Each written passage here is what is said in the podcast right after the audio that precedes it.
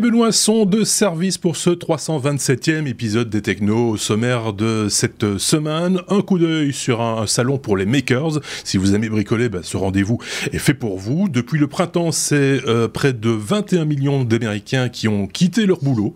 Un phénomène appelé par les médias le Big Quit. Mais euh, que se cache-t-il derrière cette vague de démissions sans précédent? On va en parler dans cet épisode. Il sera également question euh, à deux reprises de mobilité à deux roues avec un vélo à hydrogène et un intérêt grandissant pour le vélo cargo euh, qui tend d'ailleurs à se démocratiser. Euh, le lecteur d'empreintes du Pixel 6 de Google euh, fait des siennes, c'est l'occasion de jeter un œil sur cette technologie. Bienvenue et d'avance merci de vous abonner au, Techno. Merci également pour les partages de nos contenus, contenus pardon, dans vos réseaux. Je salue tout de suite mes petits camarades.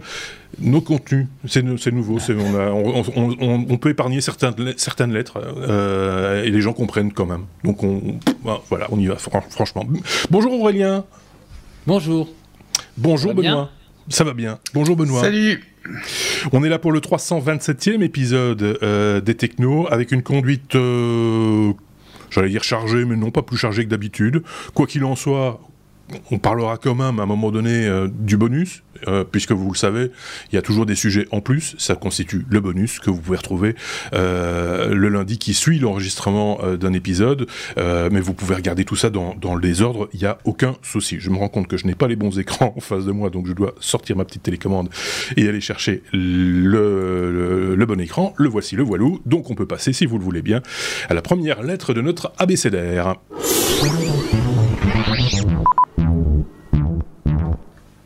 La lettre A comme Apple avec Benoît pour nous parler de Business Essentials. Euh, j'ai l'impression, Benoît, que euh, Apple revient dans la, dans la course et dans, dans le secteur du, du business euh, qu'il avait un petit peu abandonné par le passé. Oui, alors je ne sais pas s'il l'avait abandonné ou si c'était le secteur du business qui avait un peu abandonné Apple, mais euh, effectivement, ils viennent avec un, nouveau produit qui s'appelle les Business Essentials, qui pour le moment ne sera disponible qu'aux États-Unis. C'est un service, donc c'est pas une machine, hein, c'est un c'est un service qui va venir s'ajouter aux machines, qui vise les PME et les PME au sens large, puisqu'Apple le, le, le destine à des entreprises jusqu'à 500 employés. Et l'idée, c'est en fait d'avoir pour le prix d'un abonnement mensuel, là, un certain nombre de facilités pour euh, gérer ton parc de, machines Apple et pour gérer l'interaction que les employés ont avec le matériel IT. Alors, il y a en fait trois services qui sont pas franchement nouveaux, mais euh, qui sont maintenant regroupés dans une formule d'abonnement et dans une formule vraiment à destination des entreprises. Le premier, c'est une solution de gestion de, du, du, parc informatique, c'est-à-dire la possibilité quand une machine rentre, que ce soit un Mac, un iPad, un iPhone ou un, ou un Apple Watch, pas certain pour l'Apple Watch, mais hmm. il n'y aura pas de raison qu'il soit pas compris dedans, euh, de pouvoir l'enregistrer euh, et du coup de pouvoir le configurer à distance depuis l'interface centralisée, pour par exemple que les comptes de messagerie soient automatiquement et correctement configurés. Ça permet également de demander l'installation de certains packages logiciels sur les sur le sur les Mac en question. Euh, Apple cite dans la, la, communication, sachant que c'est début, hein, c'est encore en bêta, donc on n'a pas encore tous les mmh. détails, mais Apple cite un nombre limité d'applications. Il n'est pas clair si ce sera toutes les applis de l'Apple Store ou si ce sera juste des applications spécifiques qui auront été acceptées, je vais dire, pour Business Essentials. Mais l'idée, c'est, voilà, quand l'employé, il reçoit son Mac, c'est un Mac vierge, on va dire, quand il connecte pour la première fois sur le réseau, sa messagerie se configure, euh, les, les, logiciels s'installent, etc. Donc ça, c'est premier élément.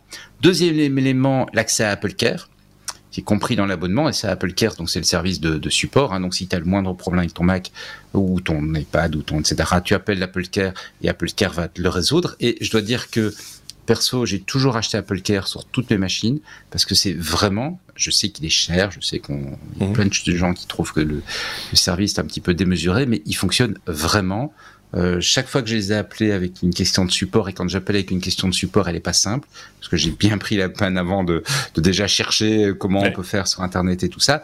À chaque fois, les mecs, ils s'en sont sortis et ils te lâchent pas tant qu'ils n'ont pas résolu le problème. Donc t'es pas sur du support euh, où on essaie de raccrocher le plus vite possible en disant si ça marche pas le truc que je vous donne, rappelez dans une heure. Non, mmh. c'est on te lâche pas tant que le problème est pas résolu. Donc euh, donc c'est bien. Le troisième élément, c'est iCloud pour offrir en fait le backup des, machines et donc le backup des documents des employés. Alors, c'est à la fois simple quelque part parce qu'on voit qu'Apple construit sur des choses qu'il avait déjà. Hein. le seul élément vraiment nouveau, ça va être la gestion des, des, machines, mais ils ont racheté il y a un an une société spécialisée dans le secteur. Ils ont déjà l'Apple Store, donc ils ont déjà quand même un certain nombre d'éléments de, d'expérience par rapport à ça. Ils ont pu construire sur des choses qu'ils avaient déjà. Euh, iCloud, c'est déjà en place depuis longtemps. Apple Care, c'est en place depuis longtemps. Donc on, on voit qu'ils construisent sur des choses qu'ils ont déjà. Mais ce qui est intéressant, effectivement, c'est de voir qu'Apple bah, se positionne par rapport au marché du business en disant en final on a de plus en plus de PME qui sont équipés d'iPad, qui sont équipés d'iPhone, donc ça a du sens, peut-être un peu moins de Mac, donc ça a du sens de leur offrir des, solutions pour gérer son, parc informatique. Et ce qui est aussi très intéressant, je trouve, c'est pour une PME qui souvent n'a pas franchement les moyens euh, d'avoir un, service IT euh, important qui va être capable de, de, de gérer un parc correctement, d'assurer que les backups soient bien faits, d'assurer que tout le monde est à jour dans les logiciels, etc. Bah, quelque part, pour un abonnement, on a, on a la confiance venant du constructeur que tout sera, tout ça sera en place. Les prix, parce que je sais que tu aimes bien qu'on parle de prix, euh, Marc, c'est 3 dollars par mois quand on a une seule machine, c'est 7 dollars par mois par utilisateur, donc une seule machine par utilisateur. Hein. c'est 7 dollars par mois par utilisateur quand on veut pouvoir mettre jusque 3 machines et 200 gigas sur iCloud, et une formule à 13 dollars par mois euh, pour quand on a toujours 3 machines mais qu'on veut beaucoup plus de stockage sur iCloud. Donc le, le, prix, je veux dire, va crescendo. Ouais, tout ça pour des entreprises de maximum 500 euh, utilisateurs, si je ne dis pas de bêtises. Euh, tout à fait, 500. C'est plafonné. ou des grosses PME. Grosses parce, PME. Que, ouais, parce que quand même des entreprises, euh, moi j'en connais qui font dans moins de 500, enfin entre 400 et 500, c'est quand même déjà de grosses sociétés, quoi. Donc avec, avec du monde. Donc voilà. Non, mais quand je disais qu'ils repartent un petit peu sur le, sur le terrain du, du, business, c'est justement à cause de ça. C'est qu'ils avaient un peu laissé tomber cet aspect-là des, des, choses, cette gestion de, de masse. On se rappelle qu'à une époque, ils étaient quand même très euh, avec des serveurs, par exemple. Il y a eu des serveurs Mac, hein, euh, mhm. enfin Apple. Euh, ils étaient très axés business dans l'audiovisuel aussi, beaucoup. Et ils ont laissé un peu le terrain. Il faut, faut, le reconnaître à, à, Microsoft, à Windows de manière générale. Dans certains cas aussi à Linux. Hein, ne l'oublions pas. Dans, dans, certaines structures, on a opté pour, pour, du, pour du logiciel libre. Ceci étant dit, la gestion d'un parc, quand c'est bien fait, si, si c'est bien fait, on ose supposer que c'est bien fait. Euh, même si c'est du Apple et que ça n'a pas beaucoup besoin de services, me diront certains, euh, bah, ça reste quand même utile de pouvoir le, gérer de manière intelligente et, constructive. Tu as quand même besoin de services, hein, le fait de pouvoir configurer les machines euh, pour les employés, pas avoir à régler leur mail, pas avoir à installer le logiciel, pas avoir à savoir quel logiciel installer, etc. Tu as quand même besoin de, gérer un parc, hein, mine de rien. Oui, bien sûr. ça se fait très bien dans, les réseaux, dans les réseaux Microsoft, les réseaux, Windows, c'est la gestion des profils existe déjà depuis pas mal de temps et, euh, relativement efficace. Enfin, tout dépend évidemment des, administrateurs et il y a de l'humain quand même. Hein. Il y a des gens entre la chaise et le clavier. Ça, joue aussi beaucoup euh, de, ce côté-là. Mais euh, voilà, c'est un outil en plus à mettre au, crédit d'Apple, même si il n'y a rien de neuf là-dedans. La société qu'ils ont rachetée, c'était Fleet Smith, et donc qui, était déjà spécialisée donc dans la, gestion des, appareils iOS et Mac et donc combler ce vide quelque part. Ils l'ont récupéré derrière. bon, ok. Je ne sais pas si Aurélien a une question une remarque à, formuler ou, non ou oui bah, euh, Non, mais en fait, ils prennent la place de. de, de, aujourd'hui, en, tous les cas en France, ce que je connais, c'est des euh, des grosses sociétés qui, qui font l'IT externalisé pour les PME, euh, donc qui vendent euh, à la fois du, je ne vais pas citer de marque, mais des PC portables, des PC de du hardware et du software. de travail, mmh. voilà, et qui gèrent, qui font aussi ce, ce, genre de pack à X euros par utilisateur ou X euros par machine pour que la machine soit toujours et compagnie. On ose le supposer aussi. Enfin, ils, ils, prennent de la place. Enfin, ils, prennent la place de, de, de, voilà, de sociétés peut-être moins grosses qu'Apple, mais. Oui. On ose supposer aussi qu'il y a une certaine pression de la part du personnel de manière générale pour utiliser des outils Apple parce que voilà le marketing a fait son œuvre et que euh, moi je vois ça autour de moi énormément de gens qui viennent avec leur ordinateur personnel au bureau, euh, leur, Mac euh, parce que bah, voilà ils sont un peu réfractaires à, Windows pour de bonnes et de mauvaises raisons d'ailleurs. Et donc sous cette pression là peut-être qu'aussi maintenant les, employeurs ou certaines entreprises se disent bah, finalement ça vaut peut-être la peine aussi d'aller vers, ce genre d'outils peut-être aussi d'avoir maintenant des solutions euh, euh, hétérogènes, euh, mélangées du. C'est pas toujours idéal, hein, on le sait bien, mais si, si on outsource la, la gestion du parc, on peut très bien aussi dire, bah, si c'est de toute façon une société tierce, les, prix étant un peu les mêmes pour gérer du, du, Microsoft que du, du Apple, on pourrait imaginer d'avoir dans le parc autant de matériel Apple que de matériel Microsoft, non, Benoît? Ou pas? C'est pas conseillé. Oui, sans doute, mais, c'est vrai qu'on y, a des offres comme ça. Hein, vous avez tout à fait raison. Je pense pas que euh, l'idée ici elle est d'arriver à quelque chose qui soit radicalement différent, mais elle est de proposer une solution clé sur porte. Euh, et, si tu penses, parce que quand tu penses à une boîte de 500 personnes, tu vas effectivement, là as raison, on est sur plus franchement de la PME. Et là, euh, effectivement, il y a des offres tiers, on va avoir le temps de se renseigner, etc. Mais si tu penses aux, commerçants, par exemple, qui vont avoir deux machines, trois machines, euh, des, espaces comme ça, des, vraiment des petites structures on s'est acheté euh, un iPad pour chacun, on s'est acheté un iPhone pour chacun, on s'est acheté un MacBook pour chacun. Euh, ok, mais euh, on est trois, personne n'est vraiment informaticien dans la boîte. gérer ces trois machines, c'est un peu compliqué. Puis on a une quatrième personne qui arrive, un premier employé peut-être, un trois associés, ça devient encore un peu plus compliqué. Et là, effectivement, bah, quelque part, ils auront l'atout d'avoir quelque chose qui, va être préinstallé quelque part, qui va être clé sur porte, qui va être dans leur... Euh, et, là, tu as tout à fait raison Aurélien, ça veut dire effectivement que, que des acteurs en place peut-être devront... Euh, euh, voilà, risquent de devoir se différencier en disant nous on, supporte d'autres types de machines, on supporte voilà, c'est un nouvel acteur sur ce marché-là.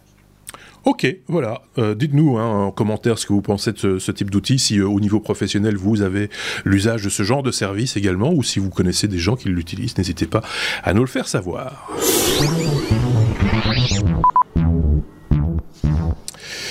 Faire, euh, F comme faire. Aurélien, on va parler de maker de, de maker, de faiseur. en gros, de gens qui font, euh, donc des gens qui bricolent, en gros. Hein, euh, eh bien, ils ont leur salon. Je, ne savais pas ça. C'est à l'initiative d'une grande enseigne euh, de bricolage française, en l'occurrence le Roi Merlin, pour ne pas les citer. Oui, on peut le dire. Euh, c'est eux qui sont. Euh, c'est partenaire principal, mais c'est. Ouais. Mais c'est pas. C'est eux qui ont. Excuse-moi de te le dire, mais c'est comme ils sont quand même dans le nom du, truc, hein, donc. Euh, je suis d'accord. Je suis d'accord. Donc c'est difficile de passer à côté, on va dire. En même temps qu'on on comprend leur intérêt, et s'ils financent ce genre de salon, je ne vais pas leur en tirer rigueur non plus. Je veux dire, c'est voilà, il faut bien que quelqu'un mette la main à la poche à un moment donné. Donc voilà, autant autant le dire. Mais quoi qu'il, c'est un salon qui se digitalise aussi, me semble-t-il. Donc c'est le 27 et 28 novembre, donc c'est euh, dans quelques dans peu de temps. voilà. Ça sera la septième édition donc du Maker Faire Paris. Euh, donc c'est un salon euh, qui en est à sa septième édition. Il y a eu 23 000 spectateurs, visiteurs pardon en 2019 puisque c'était en, en, présentiel. Ça a été annulé en 2020 pour les raisons que vous, vous savez. Et ça sera donc cette année en direct de la Cité des Sciences et de l'Industrie à Paris. Parfait. Et euh, donc euh, complètement digital. Donc vous aurez 8 heures d'émission en direct. Euh, on y reviendra. Des ateliers, 8, ateliers pour bricoler en même temps que, que des youtubeurs et des personnes connues qui vous apprendront à faire différentes choses. Des podcasts audio qui seront téléchargeables après. Et puis des ateliers qui m'ont intéressé. Il y a notamment euh, un atelier qui va reprendre un objet obsolète et qui va tenter, euh, il y aura trois équipes de makers qui vont tenter d'en faire quelque chose euh, utile maintenant. Donc euh, un petit défi un peu à la sauce Top Chef, ça peut être, ça peut être pas mal. intéressant. un atelier pour les enfants, moi, enfin, je, je, suis très friand de ce genre de choses pour pour pour éveiller les, les, les curiosités des moins de 10 ans ou des plus de 10 ans d'ailleurs. Euh, un atelier hotline. Alors j'ai trouvé ça, euh, j'avais j'avais jamais vu ça. En fait, euh, donc ça sera un live dans lequel vous avez des problèmes ou vous voulez bricoler quelque chose et que vous n'avez pas vous y prendre. Il y a des, des personnes de, de, la Maker Faire qui vont vous répondre et vous, montrer ou vous proposer une solution une, une, voie pour, pour résoudre vos problèmes. Et puis pas mal de défis pour la planète aussi, hein, où on cherche à prendre des déchets et les transformer en matière première. Euh, pour en faire des objets euh, du, quotidien. Alors, il y aura euh, des youtubeurs connus. alors, on, avait parlé déjà de quelques semaines de Monsieur Bidouille, je crois. Est-ce qu'il avait fait un truc sur le, le centrale nucléaire Sur ITER. ITER, voilà, ITER, voilà, ITER le, le, central nucléaire. Et il y aura Olivier Verdier qui présentera quelque chose aussi sur le, euh, du bois, hein, puisque c'est un, un, ébéniste euh, connu sur YouTube. Euh, il y en a plein d'autres, je vous, vous, verrez sur le site. Il y a une très jolie vidéo qui, qui avait été tournée lors de l'édition 2019 que vous pouvez aussi voir en tous les cas, bon, ça sera un, week-end. Euh, s'il fait moche et qu'il pleut, je vous invite à, aller sur votre, euh, votre PC. Ah, c'est la saison, hein, donc. Euh. Ceci étant dit, il va rester des traces après, hein, des vidéos, des podcasts, tu l'as dit. Donc, c'est pas obligé de se bloquer sur ces deux jours-là nécessairement. Enfin, j'ose espérer. Non, en tous les cas, ça reste, un, événement très intéressant euh, sur une communauté qui est internationale avec un, le, magazine Make, hein, qui est une référence dans, le monde de la, du do-it-yourself, du maker, de, tout ce qui est euh, de, concevoir, fabriquer, toucher, apprendre euh, des nouvelles techniques et, j'en fais bien sûr partie. Donc, euh, bien sûr, et Benoît aussi, pour le coup. vous, êtes, plusieurs d'ailleurs dans l'équipe, je pense à Xavier, je pense à, Picabou, qui êtes tous makers puisque vous, soit vous faites de l'impression 3D, soit vous découpez des planches en petits morceaux, c'est, soit vous faites de la cuisine, c'est encore autre chose. Mais non, mais voilà, c'est moi je trouve ça assez intéressant. Ça va de pair. On, citait euh, euh, voilà le, principal sponsor, on va dire, euh, qui lui-même organise des à, raison commerciale, hein, soyons très très clairs là-dessus, mais des, ateliers pour apprendre à faire certaines choses, à peindre, à clouer, etc. au sein de leur de leur de leurs enseignes. Moi je trouve ça plutôt pas mal. Je veux dire, c'est il faut à un moment donné mettre la, main à la pâte et se lancer. Et quand c'est accompagné, c'est toujours on gagne quand même pas mal de temps euh, avant de se commencer à se taper sur les doigts. Quoi. Euh, Benoît, tu voulais dire un truc? Je, ris beaucoup quand tu dis pour avoir la clouer parce que j'imagine la, la leçon. Non, je voulais juste dire qu'en plus de tout ça qui nous intéresse, nous, un petit peu plus les technos, il y a aussi un côté, parce que ma femme a mal rappelé, il y a aussi euh, des ateliers couture. parce que madame, chez moi, elle est, elle est, très couture. Et voilà, donc c'est quand même un public très large. Ça peut être pour monsieur aussi, hein, ceci euh, étant dit. Euh, oui, ça peut être monsieur aussi, effectivement. Mais, mais, je connais des gens qui tiennent très très mal un marteau en main, par exemple. Euh, ben, tu vois, qui le tiennent près du. Non, non, mais le marteau, tu le, tiens, tu le tiens au bout du manche, tu le tiens pas près du. Oui. Voilà, mais ben, il y a des gens qui tiennent leur marteau comme ça. Donc apprendre à se servir d'un marteau, c'est pas si, si, si, idiot que ça. ça évite de se faire mal aussi. Quand je dis un marteau, c'est un outil de manière générale, parce que voilà, on a aujourd'hui accès, il faut le reconnaître aussi, et vous en savez quelque chose, on a accès aujourd'hui à des machines de plus en plus perfectionnées, de plus en plus performantes mais aussi de temps en temps un peu dangereuse. Donc là aussi, être encadré, avoir des gens qui vous suivent pour vous expliquer les, gestes entre guillemets à ne pas faire ou à faire pour éviter de se, faire mal et que le bricolage reste un, plaisir, ça, c'est important euh, également. Euh, tu as dit les dates. Euh, est-ce qu'il y a un prix 27 et 28 novembre, c'est gratuit. C'est gratuit. Ça coûte rien. c'est le 27 et 28 novembre. Il fera moche. il y a des chances. il, y a, des chances, effectivement. Euh, ceci étant, euh, je, ne sais pas si c'est le cas, mais je ne sais pas si l'un ou l'autre, parce que moi j'en ai pas, euh, l'un ou l'autre d'entre vous a une expérience avec, avec les, pas les Repair Café, mais les, hum, les, les, ateliers partagés de, où on peut trouver du matériel, etc. là aussi, on peut on peut peut-être avoir des renseignements, avoir des gens qui, qui, vous, qui donnent un petit coup de main pour expliquer comment fonctionnent les choses, non? Ou je dis une bêtise? Oui, ou pour vous accompagner euh, sur du alors, euh, j'en ai, enfin, il y en a dans, dans, la ville où j'habite. Euh, ouais, mais enfin, on va pas citer toutes les villes de France et de Belgique. Non, non, mais, non, mais, mais, euh, en fait, donc, ils, se retrouvent le, généralement le samedi après-midi et, et, vous venez avec votre cafetière, votre vélo, votre, votre, votre, je ne sais pas, vos objets qui ne fonctionnent plus et, et il y a un peu plus de matériel chez, voilà, votre webcam. ça, c'est pour Benoît. Je dis ça, je dis ça pour Benoît, mais bon. Mais avec le Mac. Hein. Je ne sais pas pourquoi. Aujourd'hui, on est à couteau avec Benoît. C'est la première fois que ça arrive. On va peut-être se calmer. Mais, euh, mais voilà. Donc, euh, une, une bonne affaire. Faire.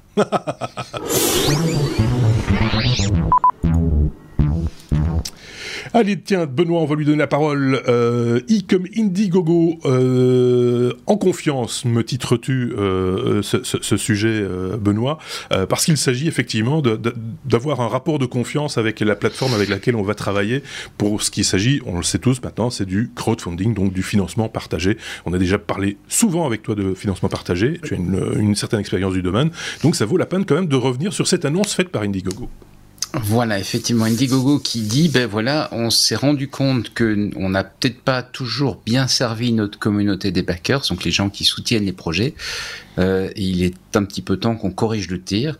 Alors, leur logique de départ, c'était de dire, voilà, on veut soutenir des créateurs, et donc on va laisser n'importe qui venir présenter son projet un petit peu dans n'importe quel état, et, et on va euh, juste être une plateforme de contact, on va pas euh, faire de, validation des projets, et ça entraîne quand même une situation qui est problématique. Alors il y a beaucoup de projets qui sont intéressants, qui sont bien, faut pas, faut pas nécessairement voir le mal partout, mais il y a quand même un certain nombre de phénomènes gênants. Euh, premièrement, tu as des, fausses campagnes. Tu as par exemple des gens qui prennent des produits sur Alibaba, qui mettent un logo dessus et puis qui te le font une campagne de crowdfunding, genre voilà on a inventé un truc révolutionnaire, extraordinaire. Euh, non. Et ce n'est qu'un outil quelque part de vente pour un produit qui est par ailleurs tout à fait banalisé. Euh, tu as des, véritables arnaques. Donc, euh, par exemple, quand tu as une, une situation, tu vois, un, appel de fonds pour, pour une aide par rapport à telle ou telle chose qui va se révéler en fait être une arnaque. Hein. quand, on, on l'a vu récemment ici avec les inondations en Belgique où il y a eu des appels de fonds qui ont été faits pas nécessairement sur les plateformes de crowdfunding américaines, mais on transpose assez facilement le concept. Euh, et ces appels de fonds étaient faux. C'était juste des gens qui voulaient s'enrichir, donc des, des, des, escrocs qui cherchaient à profiter du malheur de certaines personnes pour s'enrichir. Et puis il y a un troisième phénomène, ce sont des créateurs qui sont peut-être avec plein de bonne volonté, mais peu trop d'illusions par rapport à la réalité de, de leur projet, la viabilité de leur projet, et qui peut-être avec leur enthousiasme, parce que c'est vrai que c'est le piège du crowdfunding, c'est que tu de, tu viens avec une idée, tu essaies de, de, lever des fonds pour euh, construire ton idée, donc par définition, tu tu as un peu tendance à survendre ton projet et peut-être le survendre un petit peu de trop. Et ça entraîne qu'il y a quand même pas mal de campagnes qui ne sont pas de façon, qui ne se déroulent pas de façon très très satisfaisante. Mmh. Et donc Indiegogo a dit on peut plus continuer comme ça. Il faut qu'on sorte d'un rôle de plateforme neutre. Il faut qu'on accompagne davantage les, les, différentes campagnes. Et donc pour ça ils ont mis en place euh, on, va dire trois trois grands changements. Le premier, c'est qu'ils vont à terme, ils vont pas le faire immédiatement, mais ils vont petit à petit le faire de plus en plus, euh, vérifier la qualité des campagnes. Donc vérifier mhm. d'abord que c'est pas une arnaque, euh, vérifier aussi que le créateur a quand même suffisamment les pieds sur terre. Il s'agit pas évidemment et ça ils sont très clairs, il s'agit pas de se transformer en magasin, donc il s'agit pas de créer un espace dans lequel on est sûr que chaque campagne va réussir, parce que si on fait ça, on perd aussi quelque chose qui était intéressant dans le crowdfunding, qui était de permettre à des gens qui ont une idée de la développer. Si on, et quand on a une idée et qu'on la développe, il arrive que ça se passe mal. Mais ça doit être fait au moins dans un cadre dans lequel c'est fait en, bonne foi. Quelqu'un est arrivé mmh. avec une idée, euh, il avait de bonnes chances de la réussir, il s'était entouré correctement, il avait les bons outils et il n'y a pas de chance ça arrive, la campagne va échouer, ça, ils veulent pas l'arrêter. Mais par contre, la personne arrive avec une idée, c'est absolument pas renseigné, mmh. n'a pas pris la peine de voir euh, la, la, la, la, capacité de réaliser l'idée. Ben, Ce genre de campagne, ils veulent, ils veulent les arrêter. Évidemment, les escrocs, etc., ils veulent les arrêter. Mmh. Deuxième chose qu'ils veulent faire, c'est accompagner les campagnes. Donc, notamment, un des problèmes, c'est, et c'est peut-être peut-être un peu paradoxal, mais quand une campagne marche vraiment bien, ça se passe souvent mal pour la campagne. Parce que la personne qui s'était dit, bon, je vais fabriquer par exemple, j'ai une idée d'un petit produit, euh, je vais le fabriquer sur ma CNC pendant quelques week-ends et j'en vendrai une centaine, et puis qui se retrouve avec une campagne qui marche du tonnerre et qui doit fabriquer 10 000 produits, il sait pas où donner de la tête. Et donc, accompagner ces campagnes-là, accompagner le créateur pour lui permettre de dire ok tu, tu vas pas arriver à faire tout pendant tes week-ends, il faut que tu passes sur une autre logique de production. Il phase, la phase d'industrialisation euh, quelque part qui mais donc toutes les campagnes n'ont pas besoin, hein. mais effectivement les campagnes qui en ont besoin, voilà, ils veulent les accompagner. Dans la même foulée aussi reconnaître sur leur site avec un badging approprié les campagnes qui ont, qui ont déjà donné. Donc quand un créateur revient à délivrer correctement ils ont pu vérifier que la, campagne avait bien délivré, revient avec une nouvelle idée, ben, que ce soit indiqué de façon claire et, avec une signalétique fiable. Parce que tu as des gens qui disent, hein, on tombe sur les escrocs, c'est notre troisième campagne à succès, peut-être pas. Donc voilà, avoir une, une, signalétique fiable par rapport à ça. Et la dernière chose, ils ont créé avec GoFundMe, GoFundMe c'est quelque chose qu'on ne connaît pas beaucoup, je pense, en Europe. C'est une campagne de crowdfunding, mais plutôt pour du crowdfunding personnel. Donc, c'est des gens qui, qui sont dans des, euh, dans des situations de vie un petit peu difficiles et qui demandent de l'aide par rapport à ça. C'est des gens qui, voilà, c'est des choses beaucoup plus. C'est pas des, pas des produits, c'est plus pour pour accompagner, aider une personne. Mais les, les deux deux structures, donc Indiegogo et Crowdfunding, euh, ont fondé ce qu'ils appellent le Crowdfunding Trust Alliance, qui se veut un espace d'échange de bonnes pratiques, euh, d'échange de conseils entre plateformes pour créer un, cadre dans lequel les, les bah, ils arriveront à mettre en place des campagnes qui seront plus sûres. Aujourd'hui, le géant du marché Kickstarter n'est pas dans le Crowdfunding Trust Alliance.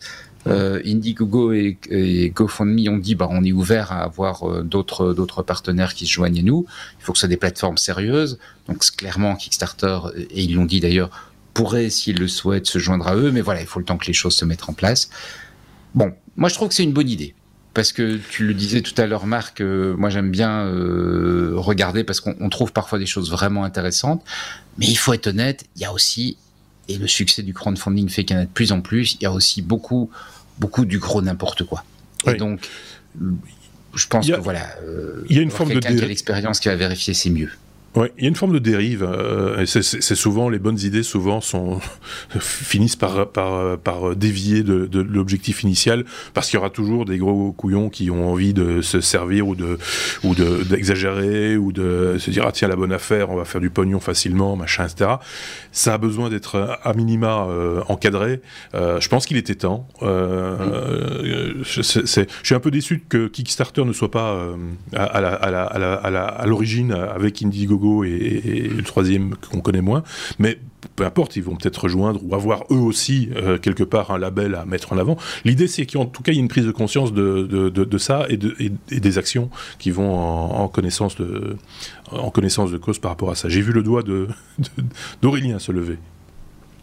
Oui, oui, en fait, je, moi aussi, je, trouve que la, démarche est bonne, mais par contre, je, je vois vraiment pas comment euh, une plateforme comme ça peut euh, euh, fiabiliser ou en tous les cas approuver le projet de quelqu'un qui, je sais pas, qui a 10 000 km de, de lui.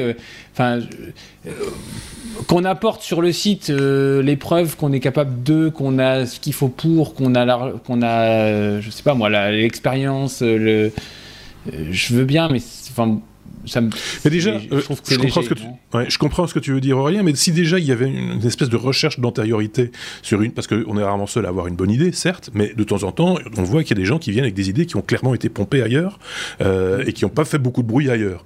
Euh, si déjà quelqu'un se mettait à la tâche en disant, ben, on va googler cette idée, quoi, on va commencer à un peu chercher à voir ce qui existe et voir si c'est pas quelqu'un qui essaie de nous amener un truc qui existe déjà depuis 10 ans et, et, et qu'il essaye de, de se mettre en avant avec ce machin-là, voilà, ça c'est déjà euh, quelque part c'est une des étapes. Euh, je, parle sous ton contrôle, Benoît, mais c'est une des, un des écueils entre guillemets qu'on peut euh, peut rencontrer, je pense, dans ce genre de situation. Alors là, je pense que tu as raison. On peut pas se mettre à la place de, ils peuvent pas se mettre à la place de n'importe quel créateur ou ou inventeur ou, ou, quoi que ce soit, mais il y a quand même à minima une réflexion à avoir sur la crédibilité du projet.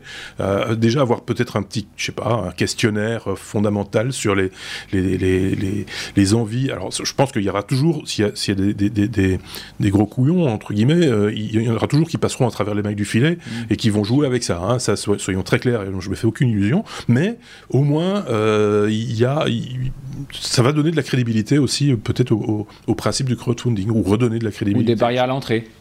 Voilà. Euh, voilà.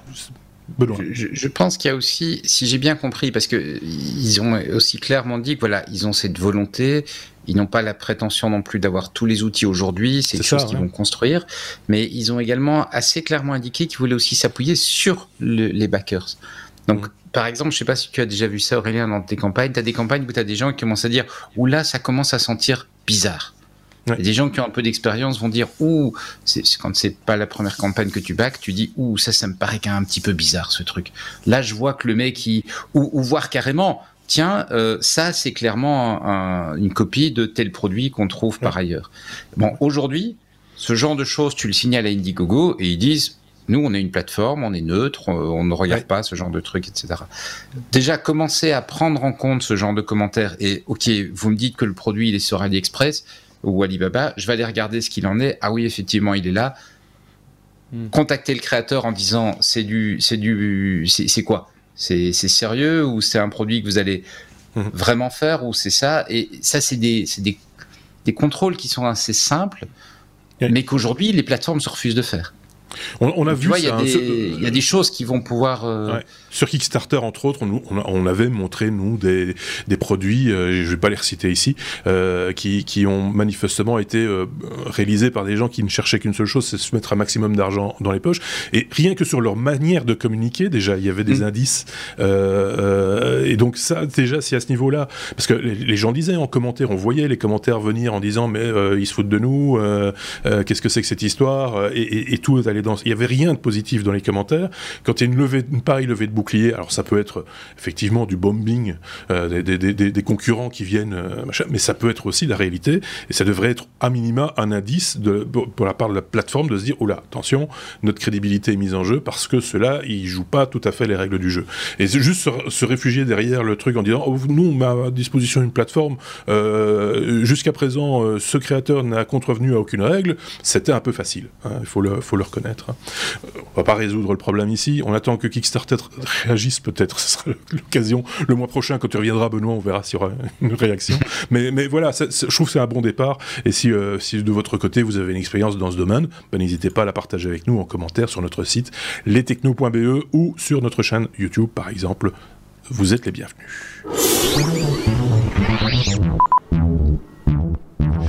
La lettre J comme euh, job. Euh, euh, tous ces gens qui quittent leur boulot aux États-Unis, c'était assez effarant. J'ai vu cette news aussi il y a quelques mois maintenant, et, euh, ça semble se, renforcer. On nous dit aussi que ça commence à être tout doucement le cas euh, par chez nous, en Belgique, en, France, des gens qui en ont qui en ont marre de leur boulot ou qui voilà. on entend différents arguments. le, le, pourquoi est relativement flou parce que quitter son job c'est quand même une démarche. Il faut quand même avoir quelque chose, une idée derrière la tête parce que si c'est juste pour le quitter et se retrouver à la rue, c'est pas fort malin.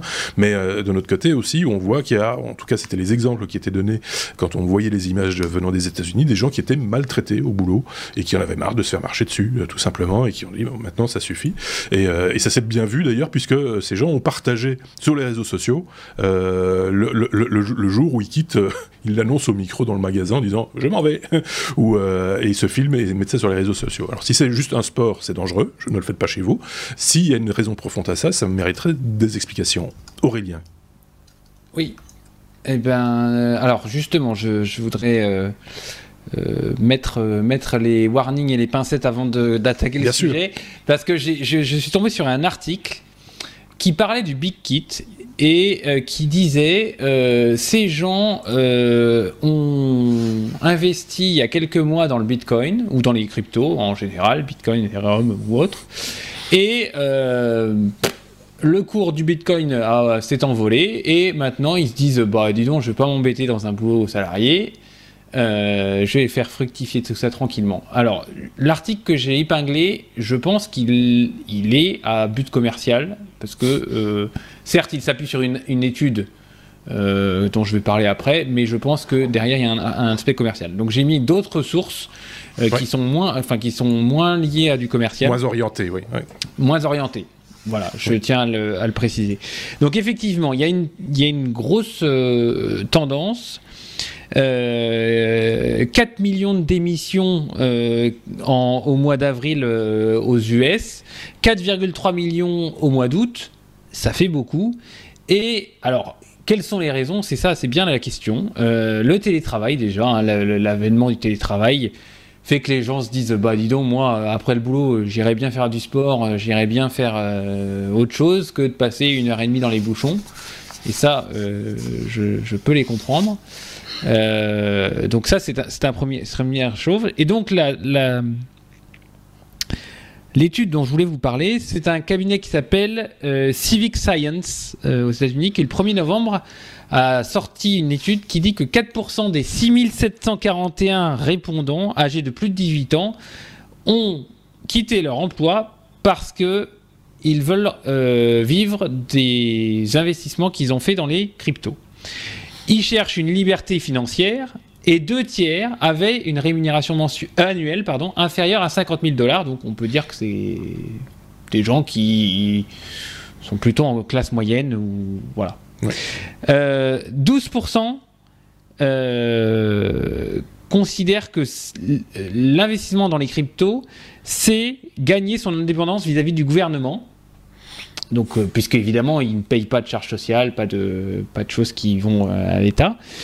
Euh, et pour, donc pour, les, pour les gens les plus modestes, les cryptos, c'est un investissement, selon l'étude, hein, c'est un investissement qui peut leur changer la vie, alors que pour les personnes plus aisées, c'est une diversification. voilà, donc euh, je ne sais pas si cette tendance va, va migrer vers l'Europe. En tous les cas, ça fait, ça fait, ça fait vraiment. Euh, ça pose des problèmes aux US, hein, clairement. Euh, tant de monde qui, sortent du marché du travail, ça, pose des problèmes.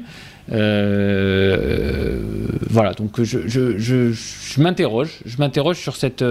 voilà, la source qu'on est qu'en vidéo, hein, on est en train de vous montrer, c'est un post LinkedIn de, de quelqu'un qui qui là, qui, qui, pour le coup, je pense, n'est pas, n'est pas euh, lié à, quoi que ce soit, mais qui explique bien euh, le fait que bah voilà les gens sont, sont, employés de supermarché et qui veulent voir autre chose euh, vivre dans un, un, environnement moins citadin vivre euh, plus avec les, les, choses de la nature, euh, dans, dans, un environnement plus, voilà, avec plus d'espace. oui, enfin, je, je, pense que l'argument Bitcoin euh, ou crypto-monnaie de manière générale, ça, ça, prête un petit peu à sourire. J'ai vraiment l'impression, comme toi d'ailleurs, que certains promoteurs de la, des crypto-monnaies, à raison commerciale, se sont un peu jetés dans, dans, dans, dans, la, dans la faille en disant Ah, si les gens quittent leur boulot, c'est parce qu'ils ont acheté des crypto-monnaies et qu'ils vont faire que ça.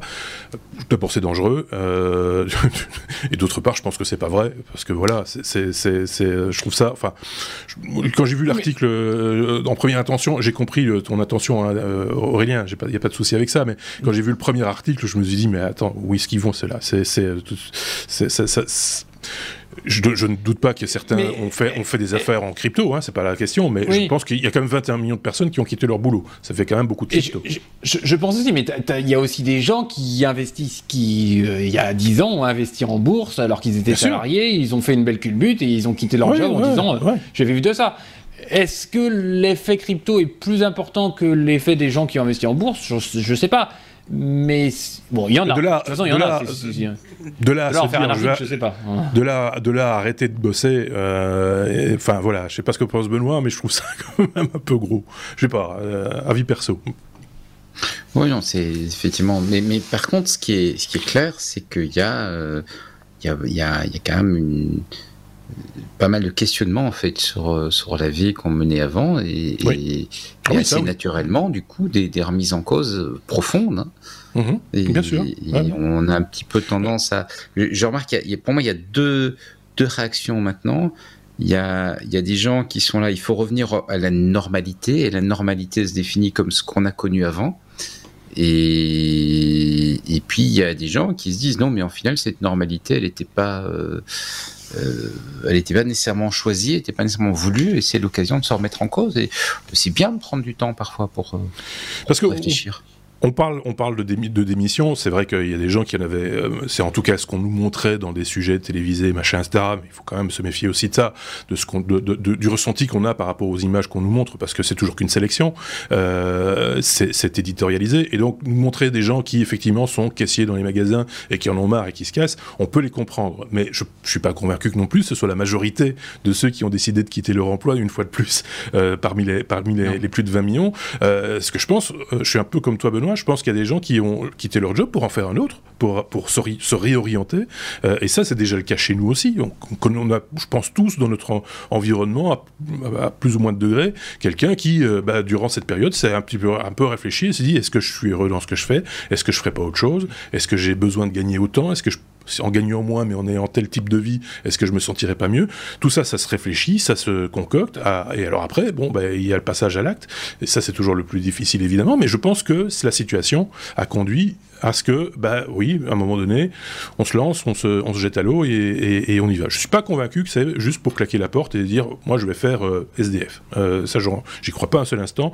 Tout comme je ne crois pas que parce que j'ai 3 bitcoins sur un compte, je vais m'arrêter de bosser parce que tout d'un coup ça a flambé et que j'ai fait 300% euh, de bénéfices. Oui, mais après, c'est euh, voilà. Des gens qui font des bons placements, il y en a toujours eu, il y en aura toujours. Peut-être que les crypto-monnaies sont aujourd'hui entre guillemets, plus accessible que certains placements de, de bons pères de famille, comme on disait avant, euh, d'il y, a 15 ou 20 ans. Euh, peut-être qu'il y a cette accessibilité qui est un petit peu, qui, est là. Je suis pas convaincu que ce soit la majorité des gens. C'est un bon coup qu'a fait le journal du coin, du coin, euh, ou du coin.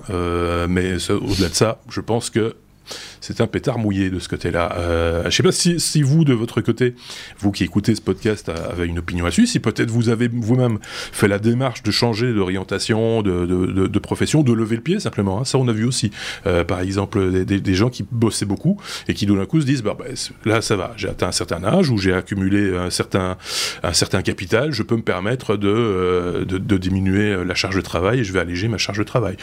Voilà, il y a toutes sortes de choses comme ça qui peuvent aujourd'hui, le travail, c'est pas juste prendre sa petite mallette le matin, monter dans sa voiture, aller au bureau et puis revenir. Ça peut, être, ça peut prendre toutes sortes de formes.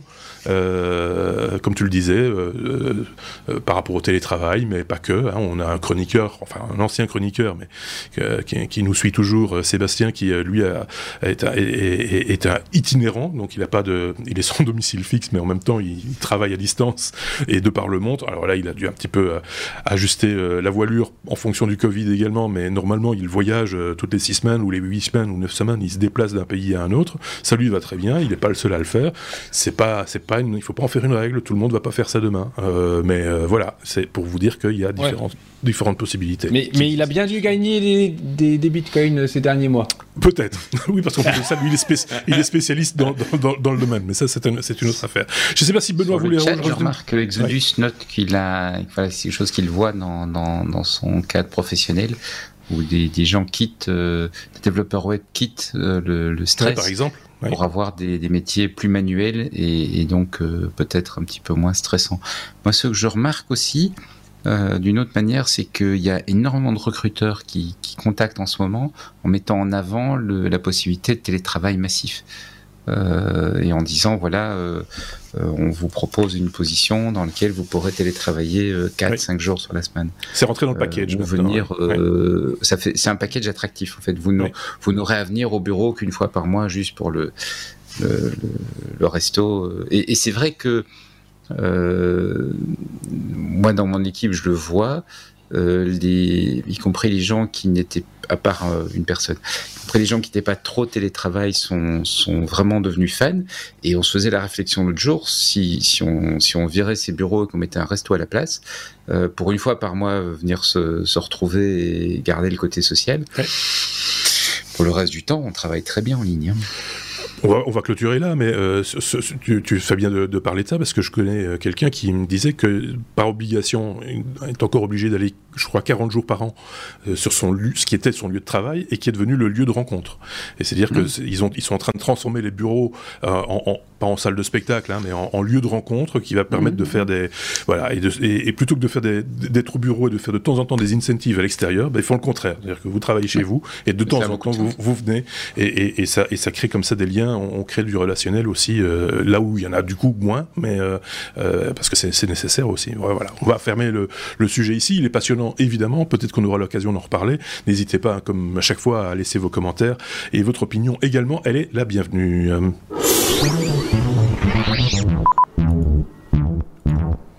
Elle comme Lavo. Euh, qu'est-ce que c'est Lavo, Benoît? C'est un vélo, le Lavo. C'est facile, c'est non, c'est pas l'anagramme de vélo. Il pas, pas tout non, c'est pas l'anagramme de vélo et c'est pas lié à ça. En fait, Lavo, c'est une start-up australienne qui euh, propose quelque chose dont, que moi j'ai découvert à, cette occasion. C'est une des raisons pour lesquelles je voulais en parler.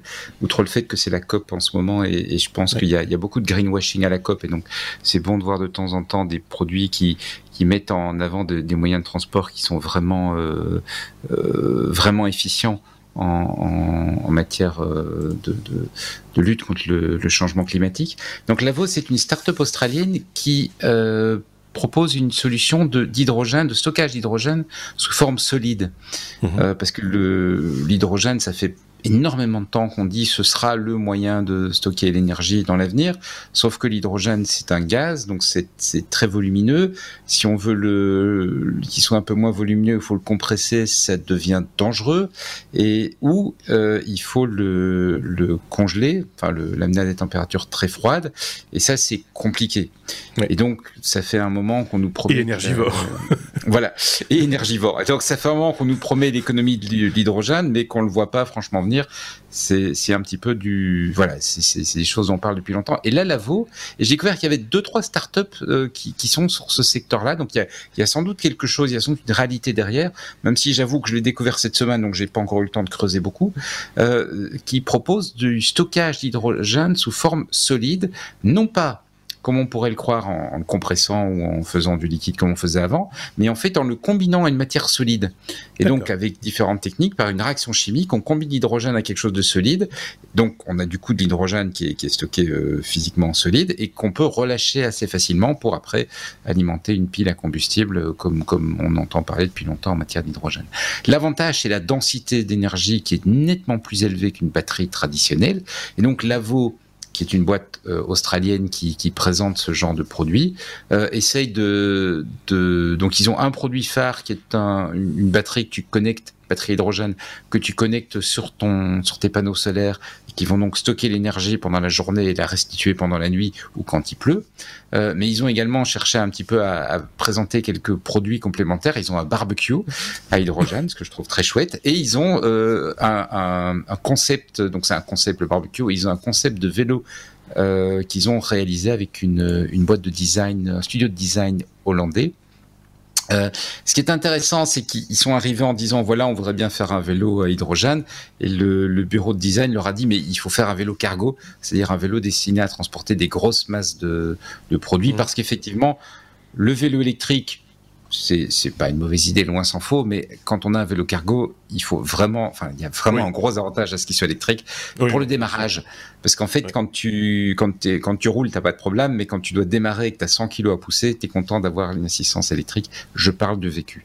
Euh, donc, on, règle le problème quelque part de l'énergie. Ça, on sait de plus en plus. On nous met l'hydrogène à toutes les sauces aujourd'hui, euh, que ce soit dans les transports publics, euh, que ce soit dans des cas comme celui-ci. L'histoire de, de, de, la solidification, ça, j'avais jamais entendu parler de ça. Je trouve ça assez intéressant. Il faudra creuser ça.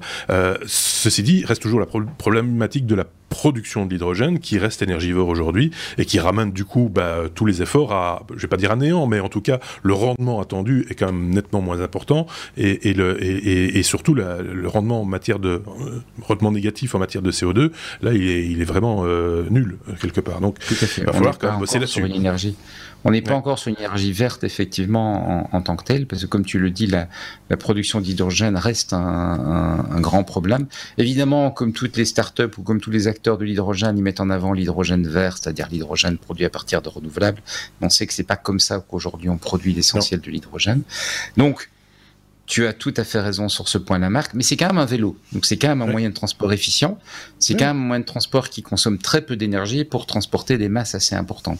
Donc quand on applique un, petit, un petit élément d'énergie sur un moyen de transport efficient, ça reste quand même une solution qui est nettement moins euh, polluante. Ah, on n'est pas impactant sur le changement climatique. On pas sur le. On le met sur d'autres moyens de transport. On n'est pas sur le postulat de, de, de, de déplacer euh, 7 ou 8 fois notre poids pour nous, nous transporter nous-mêmes. C'est déjà, c'est déjà, on est déjà sur une économie d'échelle un peu plus raisonnable, on va dire.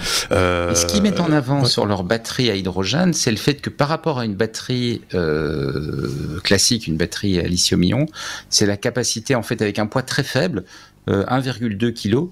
Donc leur batterie, alors qu'une batterie de vélo, ils l'annoncent comme étant généralement à 6 kg, donc un poids plus faible, d'avoir une une, capacité de, de, produire de l'énergie pendant très longtemps. Donc de pouvoir faire des très longues distances avec le vélo. De ne pas avoir à le recharger. L'autonomie. Mmh. L'autonomie est beaucoup, beaucoup plus importante. On va encore parler de vélo euh, dans cet épisode, mais pas tout de suite. On parlera justement de, de vélo cargo et vous comprendrez pourquoi. Mais il va falloir rester avec nous.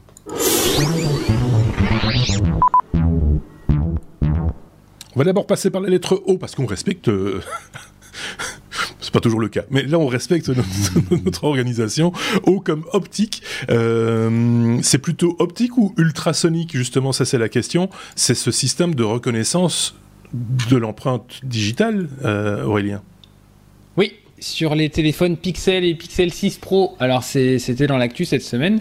En fait, euh, les gens qui achètent des Pixel 6 et Pixel 6 Pro, ils ont des petits problèmes parce que ils n'arrivent pas à déverrouiller de manière on va dire, fiable leur téléphone.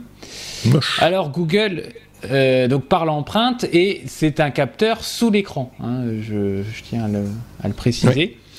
Et donc Google a apporté une réponse. Pourquoi on n'arrive pas à ouvrir, à, déverrouiller notre téléphone euh, Donc euh, Google dit qu'il y a un algorithme de sécurité amélioré euh, qui, qui, octroie des protections supplémentaires euh, et, cet algorithme peut prendre plus de temps à vérifier l'empreinte et nécessite un contact plus direct avec le capteur. Alors le problème, enfin le premier problème, c'est que déjà, euh, je, alors je ne possède pas ce genre de téléphone, mais en fait l'endroit de l'écran où il faut poser le, le, doigt, est, est, relativement petit. Donc il faut, hmm. il, faut, il faut, il faut déjà bien viser, y compris quand le téléphone est en veille. Donc euh, c'est pas si évident que ça. Et euh, donc euh, Google met en, en, argument, enfin argumente sur deux choses. L'utilisation donc de cette fonctionnalité en plein soleil déjà, et c'est fortement déconseillé parce qu'en fait l'écran doit éclairer le doigt. c'est une technologie optique, donc l'écran doit éclairer le doigt et, une caméra qui vient lire euh, bah, les lignes de votre, de votre doigt. Et puis les gens qui mettent des protections sur les, écrans, euh, c'est un problème. Donc je me suis, enfin ça m'a, je ne suis pas touché, mais ça m'a interloqué. Je me suis dit mais pourquoi, enfin comment ça marche et quels sont les technos qui existent pour déverrouiller les téléphones. Donc il existe deux, grandes technologies, la technologie optique dont on vient de parler, et puis, euh, donc, qui est là moins cher. Et puis, une, technologie à ultrasons qu'on retrouve notamment sur les Samsung, les Galaxy S21 et autres. Euh, alors, euh, par exemple, il y a des téléphones type les OnePlus sont, sont équipés du même capteur que le Pixel 6. Et pour autant, eux, il n'y a pas de problème. Donc, ça serait réellement un, sur les Pixel 6, ça serait réellement un problème logiciel qui pourrait être patché. voilà si, jamais il y avait euh, une solution à ce problème. Euh, alors à noter que chez, enfin, sur, euh, sur ces téléphones-là, on est sur Android, il n'y a pas de Face ID et autres choses comme ça. Mhm. le Face Lock en fait est, uniquement, enfin n'est pas permis sur, Google. Qualcomm donc qui pour le coup est, plus sur la, technologie, enfin qui fournit en fait des, des puces pour la technologie ultrason, a annoncé donc en janvier 2021 euh, le 3D Sonic Sensor qui augmente, donc résout un, des problèmes, hein, augmente la taille du capteur de 77%, euh, qui fait une détection deux fois plus rapide et qui acquiert 1,7 fois plus de données de votre doigt. Alors je, me, je, me, suis dit, bah, euh, c'est quand même. Euh, est-ce vraiment une techno euh, qui, respecte les, données personnelles? Parce que on, sait tout de vous, hein, c'est incroyable. Donc voilà, donc la. la j'aime beaucoup, j'aime beaucoup. Je me demande, quand tu disais ça, je me dis, mais quelles autres informations est-ce que ce capteur pourrait bien avoir? Non, mais je, me dis, je me dis déjà, pour dévorer un téléphone sur une empreinte digitale, il faut déjà avoir de l'information. Mais 1,7 fois plus, je me dis, bah, je sais pas, euh, jusqu'où ils vont? Jusqu'à la taille de l'os qui est derrière ou... Non, mais c'est vrai. je, sais pas. Oui, mais c'est vrai, oui, c'est ton facteur Résus, euh, ton. le groupe sanguin, euh, je sais pas moi, mais.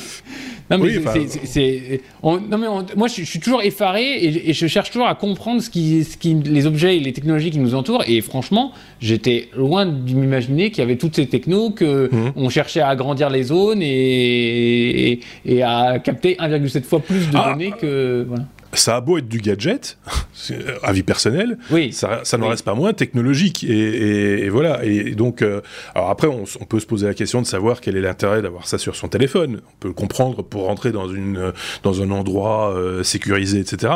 Quoique un téléphone, ça a besoin d'être sécurisé aussi. Enfin, voilà. C'est, là, je, je, vous pose ça là, faites-en ce que vous voulez. Mais euh, c'est beaucoup de technologie, en effet, oui.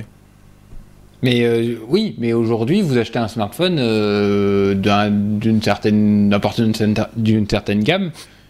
Je pense qu'ils ont tous une, empreinte. Après, vous ne pouvez ne pas l'utiliser, c'est votre, c'est votre choix. Oui.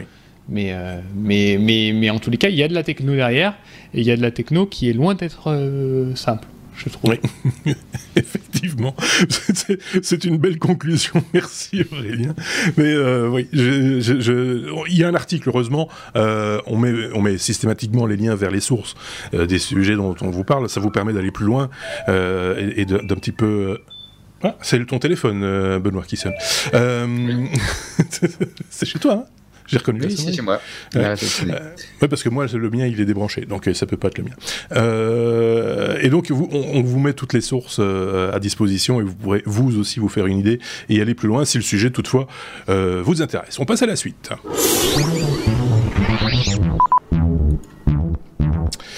Petit sujet, ça je sais déjà que c'est un petit sujet, mais pas moins intéressant. On va parler de, de, TikTok, mais pas vraiment de TikTok en fait, quoique grâce à TikTok, on ose espérer que ce, réseau social ait quand même servi à quelque chose à un moment donné.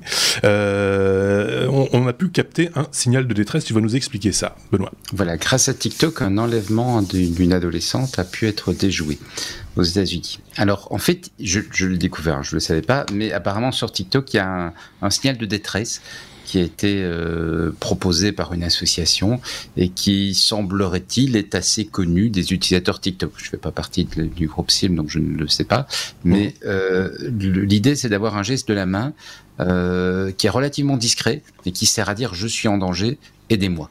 Et donc la, la, logique, c'est que bah, si tu étais, euh, je veux dire, les, les, les, quelqu'un qui, qui, te veut du mal quelque part ou quelqu'un dans ta famille qui te, te, poserait des problèmes, tu veux appeler à l'aide, bah, tu peux le faire sans que ce soit immédiatement visible. Et une jeune fille a été enlevée, elle avait 16 ans, et le, ravisseur l'emmenait, euh, on ne sait pas trop où, et elle, a fait le signe, elle a fait le signe à les, tous les conducteurs qu'elle croisait, jusqu'à ce qu'il y en ait un qui était utilisateur de TikTok, qui a reconnu le signe, qui a appelé le shérif. Le shérif a monté un barrage routier, et ils ont arrêté la, voiture du ravisseur pour un contrôle, hein, en apparence, et puis ils se sont rendus compte qu'effectivement, il y avait, il y avait bien enlèvement en cours, et donc ils ont arrêté le, le ravisseur et ils ont libéré la jeune fille.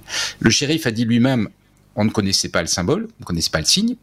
Mhm. Elle le faisait, la, jeune fille le faisait, euh, elle essayait de le faire à nos, à nos, à nos policiers pour, euh, pour appeler à l'aide, mais nous, on comprenait pas trop. Heureusement, on nous avait prévenu en nous expliquant ce qui se passait parce qu'on ne l'aurait pas remarqué. Et donc, il a appelé, en fait, à, il a dit, ben voilà, c'est quelque chose d'assez positif, au final, qui s'est développé sur ce réseau, ce signal de détresse. Euh, il devrait être un petit peu plus connu parce que c'est quelque chose de, de bien. Je vais vous le faire. Je ne suis pas en danger le chat n'est pas dans la maison, tout va bien, je ne suis pas en danger. Mais le principe, c'est on part avec la main, euh, la main ouverte comme ça, on replie le pouce vers la main et on referme les doigts. Et quand on fait ça, c'est vrai que c'est assez discret, On peut le faire, genre, tiens, je te fais au revoir, salut Marc. Et là, tu sais, Marc, je répète, je suis pas en danger maintenant, mais tu sais, Marc, tu dois rappeler la police pour venir me, me libérer. Mon chat est en train de me, harceler ou quelque chose comme ça. Voilà. Moi, il n'y a pas grand chose de plus à dire que ça. Bah non, si c'est le fait qu'on on moque pas mal, en fait, les, les, les, les, modes de communication qui se développent sur TikTok. À juste titre dans certains cas, mais c'est bien de voir qu'il y a aussi euh, des associations qui ont fait en sorte de, de, de, permettre à, à des gens d'appeler à l'aide. Moi, ce que je retiens, c'est ça, c'est qu'il y a une association qui a eu l'intelligence, et c'est il faut le reconnaître, d'avoir communiqué ce, mode de, communication, pour le coup, euh, sur, sur le réseau qui est le plus proche peut-être des gens qui sont susceptibles d'en avoir besoin. Je suis pas certain que si tu fais ça sur LinkedIn, euh, tu vas toucher le public euh, attendu. Non, mais voilà, il faut être, faut être à la bonne place, et là, en l'occurrence, TikTok, c'était la bonne place pour diffuser ce truc. Maintenant, tous les peur euh, du monde se disent bon, on sait maintenant qu'il faut leur mettre des moufles, quoi. C'est euh, ça, c'est un, ça, c'est un, autre, un autre problème. Il va falloir, falloir trouver peut-être un autre signe ou une autre manière de faire, des, des cliquements d'yeux ou des, des mouvements d'oreilles ou je sais pas. Je rigole, mais c'est très bien ce qui s'est passé, et tant mieux, et, euh, et, tant mieux quand ça se passe comme ça. Et, et ils ont bien réagi. Les gens, les gens déjà ont bien réagi, et ça, ça fait plaisir quand même. Il n'y a pas grand-chose d'autre à en dire. Hein. Soyons, soyons très clairs. Donc on peut passer à la suite. なるほど。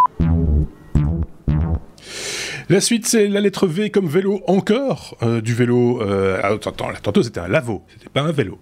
Donc, euh, le vélo cargo se démocratise, Aurélien, et ça, c'est bien de le dire aussi. Euh, on en a parlé dans le sujet précédent avec, avec Benoît, ce, vélo cargo qui peut prendre différentes formes. Hein, ça, on va le voir. C'est de, de, de, moins en moins, parce que c'est quand même cher à un moment donné. Enfin, les premiers, en tout cas, étaient très coûteux, parce que forcément, Benoît le disait, euh, il y a quand même une petite aide au démarrage parce que c'est là qu'on a besoin d'une petite aide, c'est-à-dire quelqu'un qui est prêté pour vous pousser dans le non un moteur électrique c'est mieux mmh. euh, pour pour le, démarrage. Donc ce sont des vélos à assistance électrique et donc du coup ça fait grimper les coûts aussi. Mais euh, voilà, qu'est-ce que tu as pu trouver de ton côté? Alors moi je, je, ouais, je vais vous faire une brochette de news parce que là j'en pouvais plus, j'en vois et je me suis dit un jour faut que je fasse un sujet là-dessus. Il y a quelques mois déjà, je crois que c'est Sébastien qui avait posté un article de letemps.ch, donc suisse, parce qu'à Berne, il y a un, petit jeune qui avait eu la bonne idée de faire euh, pompe funèbre en vélo cargo. Et j'avais trouvé ça un peu drôle. Pourquoi pas euh, le, titre, c'était euh, un, tour de vélo pour son dernier voyage ou un truc comme ça. Ça, m'a bien fait rire. Et aujourd'hui, je vous, je, ce qui m'a poussé à, à, aborder ce sujet, c'est un tweet de Toutoun. C'est Toutoun, il a tweeté euh, sur le compte de Decathlon et il dit mais à quand un long tail? Ah je me dis tiens c'est bizarre ça. Et Decathlon, le community manager de, de Decathlon a dit avant la fin de l'année. Alors pour moi, le vélo cargo, c'était un peu, un peu comme les pompes funèbres. C'était le, vélo en fait derrière et à l'avant, il y avait un système, euh, enfin une grosse benne euh, pour mettre une baignoire, ce que vous voulez, une baignoire, voilà. C'était le, plombier qui mettait son truc, le le, le, enfin le, le, glacier, le je ne sais ce que vous voulez. Euh, et c'était gros et voilà. Et en fait, je me rends compte que le vélo cargo, ça a euh, des formes, une tonne de formes différentes. Notamment, c'est long tail, donc euh, longue queue pour ceux qui ne sont pas sont fâchés avec l'anglais.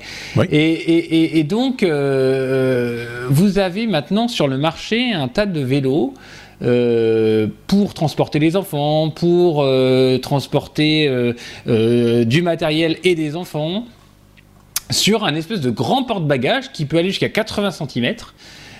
et donc l'arrière du vélo est rallongé et généralement la roue arrière est plus petite, avec un, pneu plus large, pour pouvoir transporter des charges jusqu'à 200 kg, ce, qui est, loin d'être négligeable. Et puis, euh, bah, euh, assistance électrique avec des, des, des, des, groupes, notamment de chez Bosch, qui sont spécialisés puisque maintenant Bosch a une, réellement des moteurs électriques spécialisés pour les vélos cargo, avec mhm.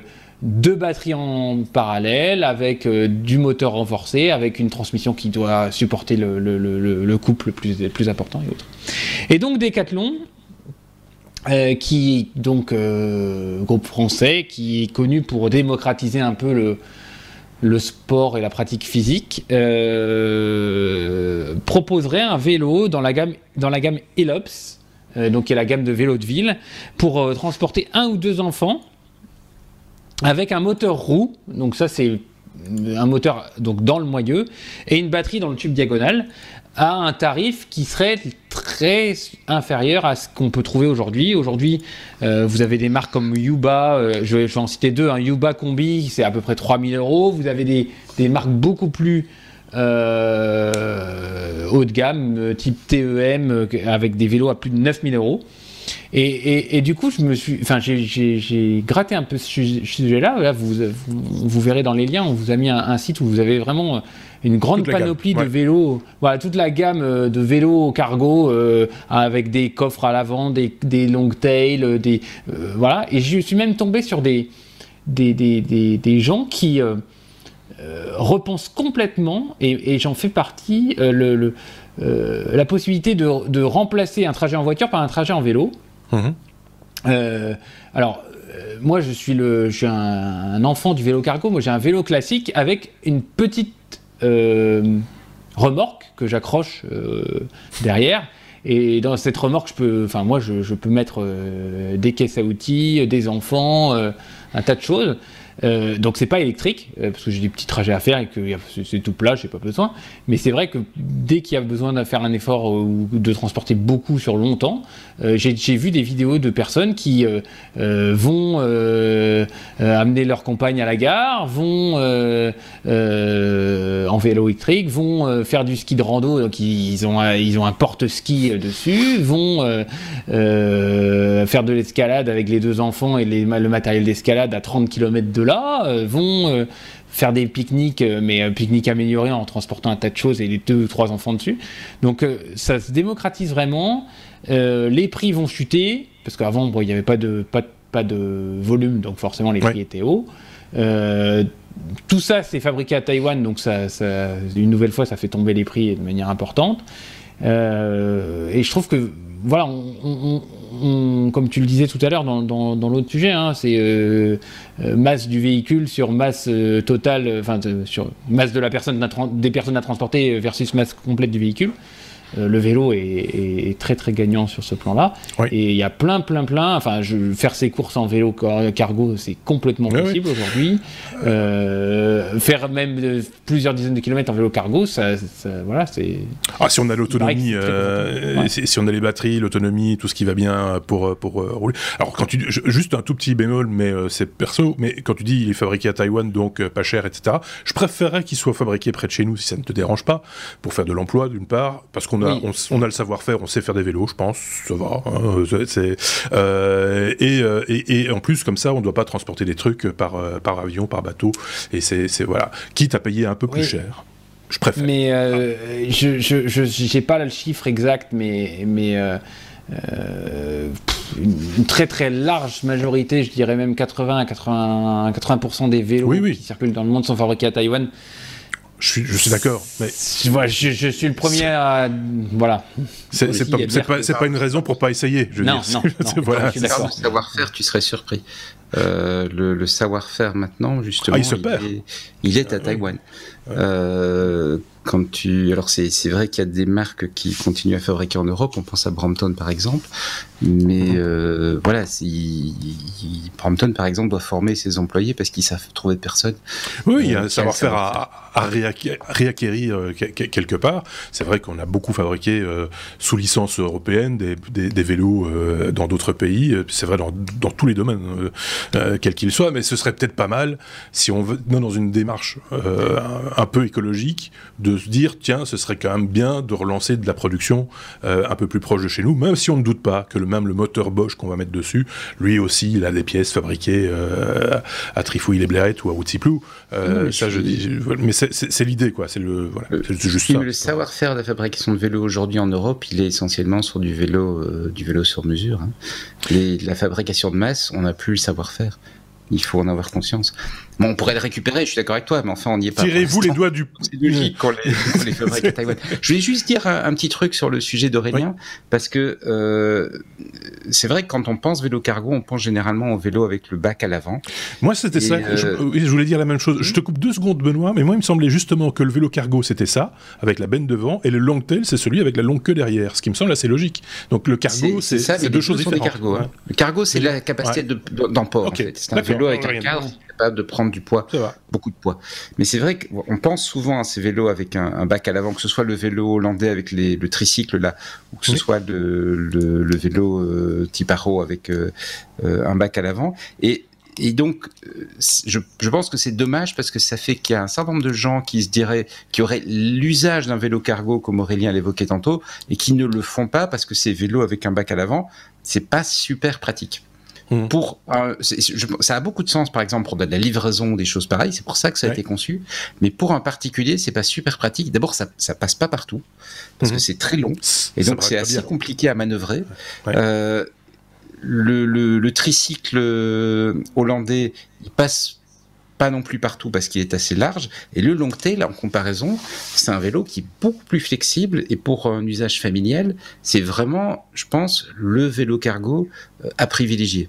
Euh. Parce que c'est, tu sais, tu sais emporter énormément. C'est vrai que tu vas pas pouvoir, t'as pas un bac donc il y a, y a, des choses que tu vas pas pouvoir mettre si tu veux mettre, euh, je sais pas moi, un frigo ou un truc pareil. C'est clair qu'il te faut un bac à l'avant. Donc encore une fois, livraison, tout ça, ouais, le bac ouais. à l'avant, c'est très bien. Enfin, en particulier, transporte pas un frigo tous les jours.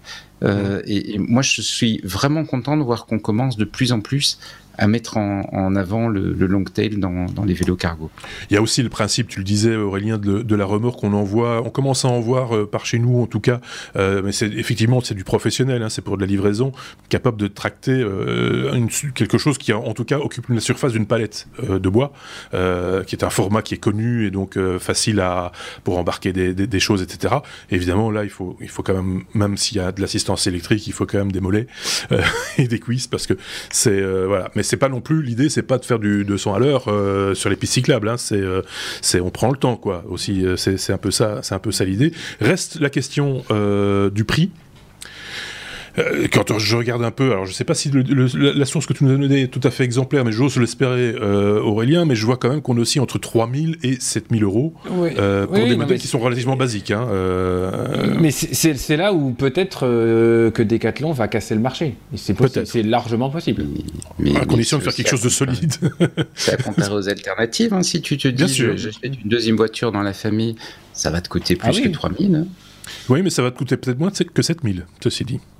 Donc euh, attention à ça. C'est, attention, quand, quand tu... attention, à l'assurance, attention à la consommation. On est d'accord. Ouais, ouais, mais Donc, une voiture euh... sans, une, des voitures sans permis, tu commences à en trouver aux alentours de 5000. Hein. Donc euh, c'est, oui, mais bon. Euh, voilà. C'est tout ça pour dire que on est quand même à cheval, il faut le reconnaître, sur, sur un autre mode de fonctionnement, un autre mode de, de, de, de véhicule, et qu'à un moment donné, il y a une démarche à avoir de se dire, ok, je fais ce choix-là parce que je suis convaincu que c'est mieux. C'est ça, ça aussi qu'il faut. Comme Bricolo et Mulot le faire marquer dans le chat, c'est aussi beaucoup plus pratique pour se garer. Oui. Tu passes partout et tu te gares partout.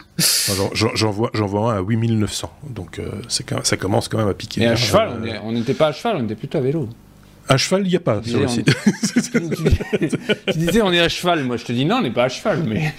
C'est. tu, tu, tu, tu dit on est à cheval. Oui, on a bien compris, merci. Euh, non, mais ça va, on, on, on, peut espérer que ça va effectivement, que les prix vont, vont baisser. Il faut en avoir l'usage aussi, hein. C'est pas parce que voilà, c'est pas parce que tu fais tes courses à vélo que pour autant tu as besoin d'avoir une telle euh, charge euh, possible, sauf si tu vas chez Ikea. Enfin, mais même. Je ramène une garde-robe, prends le long tail, oui, d'accord. voilà. C'est, ça va être compliqué quand même à un moment donné, pour certaines pièces en tout cas. Quoi qu'il, euh, ça reste quand même. Fin. À mon avis, ça ira sur les, sur les attaches arrière. Oui, oui, mais en longueur alors. parce que sinon, tu oui, vas ramasser du monde sur le chemin. Mais, mais, les, gens, les gens le font, ils mettent des, ils mettent des planches, des, tu vois, des, des, oui, skis, ça, des, des, planches à voile ou des trucs pareils sur, euh, sur un long tail en, oui. en le mettant en hauteur certains le mettaient déjà sur les scooters, euh, et, mmh. sur les Vespa. Euh, donc ça, si, si, on peut le faire sur une Vespa, on peut le faire sur un vélo, que ce soit un long tail ou pas d'ailleurs. Euh, mais voilà, c'est enfin, pour embarquer du monde. mais il faudra quand même, faudra quand même s'arranger pour qu'il y ait quelqu'un qui ne boit pas. Mais, mais pour embarquer du monde en soirée, c'est chouette. Moi, j'aime bien. C'est une bonne idée. Euh, ça dépend des villes aussi. Si ça monte, ça descend, machin, etc. Enfin, voilà. toutes sortes de, problématiques, de problèmes, je veux dire, qui, euh, qui peuvent vous empêcher de faire ce choix-là. Réfléchissez-y quand même le jour où vous avez besoin d'un moyen de locomotion, euh, parce que ça vaut quand même la peine de se poser sur les bonnes questions et sur ce genre ce genre d'outils en particulier. Je pense qu'on a fait le tour de cette question-là aussi. Qu'est-ce que je voulais faire? Je voulais faire ça.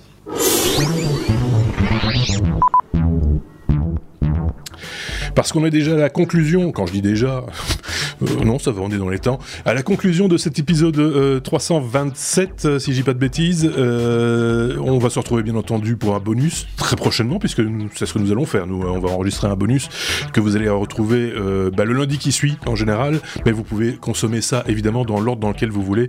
Il n'y a aucun souci. Merci à Benoît pour cet épisode une fois de plus très riche, et également à Aurélien. également merci.